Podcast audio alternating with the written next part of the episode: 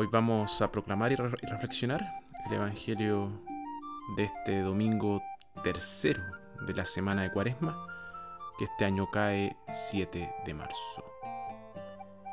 Evangelio de nuestro Señor Jesucristo según San Juan. Se acercaba la Pascua de los judíos y Jesús subió a Jerusalén. Encontró en el templo a los vendedores de bueyes, ovejas y palomas y a los cambistas sentados detrás de sus mesas. Hizo un látigo con cuerdas y los echó a todos fuera del templo, junto con las ovejas y bueyes. Derribó las mesas de los cambistas y desparramó el dinero por el suelo. A los que vendían palomas les dijo, saquen eso de aquí y no conviertan la casa de mi padre en un mercado. Sus discípulos se acordaron de lo que dice la escritura. Me devora el celo por tu casa. Los judíos intervinieron. ¿Qué señal milagrosa nos muestra para justificar lo que hace? Jesús respondió, destruyan este templo y yo lo reedificaré en tres días. Ellos contestaron, han demorado ya 46 años en la construcción de este templo, y tú piensas reconstruirlo en tres días. En realidad Jesús hablaba de ese templo que es su cuerpo. Solamente cuando resucitó de entre los muertos, sus discípulos se, acordaron de que lo que había dicho y creyeron tanto en la escritura como en lo que Jesús dijo.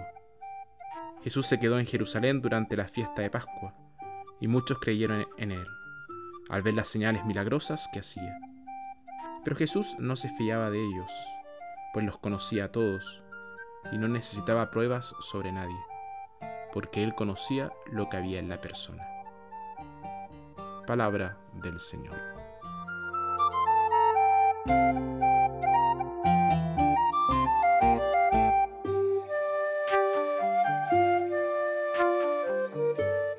La escena del Evangelio muestra a un Jesús que está enojado con un látigo en la mano. Y esta imagen de Jesús no encaja bien con la imagen tradicional que tenemos en nuestro corazón de un Jesús manso y sonriente.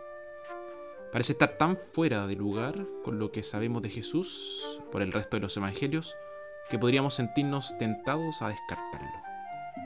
Pero siento que sería un gran error descartar esta imagen. Nos muestra que había otro lado del carácter de Jesús. Por supuesto que Jesús fue gentil, amable, con un corazón inmenso, pero eso no significa que fuera débil. Y cuando la, ocasión lo exigía, podía ser muy fuerte y muy asertivo. Aún así es un shock ver a Jesús no solo enojado, sino furioso, y verlo recurrir a lo que parece una forma de violencia. Es posible que nos hayan enseñado que toda ira es pecado, pero la ira en sí misma es solo un sentimiento, y como tal no es ni bueno ni malo, moralmente hablando. Es cierto que la ira es algo peligroso y puede hacer que digamos o hagamos cosas de las que luego nos vamos a arrepentir. Pero la ira también puede ser algo que lo podemos transformar en algo positivo. Puede estimularnos a corregir algo que está descaradamente mal. Hay momentos en los que deberíamos estar enojados y una situación injusta debería enojarnos. La ira puede ser una expresión de amor también. Tenemos que mirar las cosas que nos hacen enojar se dice que se puede medir el tamaño del alma de una persona por el tamaño de las cosas que lo hacen enojar. La mayor parte de nuestra ira está motivada por el interés propio y nos enojamos por cosas insignificantes. Un hombre vivía en las afueras de un pueblo, a unos 10 metros de su casa crecía un gran tilo. El árbol era una especie de hito en la aldea. Sin embargo, estaba envejeciendo. Claramente era solo Cuestión de tiempo antes de que se derrumbara, antes de que se pudriera por dentro.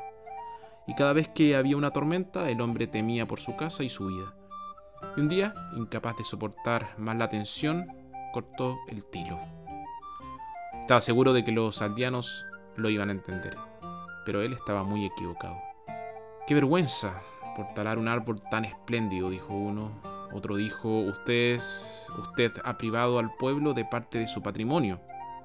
Es asombroso lo nerviosa que se pone la gente cuando sus propios intereses se ven amenazados, aunque sea de forma marginal. Pero qué pocos se ponen nerviosos cuando son los intereses de sus vecinos los que se ven amenazados. Jesús no se enojó por su propia cuenta. Su ira fue el resultado de su amor por Dios y por su prójimo. Su acción en el templo ha sido vista como una protesta contra la comercialización de la religión y la profanación del templo. Pero fue más profundo que eso. En primer lugar, estaba protestando porque Israel no había cumplido su misión universal para toda la humanidad. La religión se había vuelto estrecha, nacionalista y tremendamente exclusiva, solo para algunos pocos. El templo, que estaba destinado a ser una casa de oración para todas las naciones, siguió siendo el coto o el refugio de Israel celosamente guardado y Jesús estaba eliminando la noción de exclusividad. La salvación no fue solo para los judíos, sino para todos los pueblos. Y en segundo lugar, estaba atacando la naturaleza misma del culto judío. Todo el culto del templo con sus rituales y sacrificios de animales era irrelevante y no podía hacer nada para llevar a la gente a Dios. Estaba reemplazando la adoración sacrificial con la adoración espiritual. La adoración exige mucho más de nosotros que la ofrenda de cosas a Dios y la realización de ciertos rituales. Y lo que Dios quiere sobre todo es la adoración de nuestras vidas. Bueno, que el Señor nos ayude a hacer de nuestras casas, de nuestras capillas, de nuestras parroquias, de nuestras comunidades, una casa de oración, de alegría y de unidad.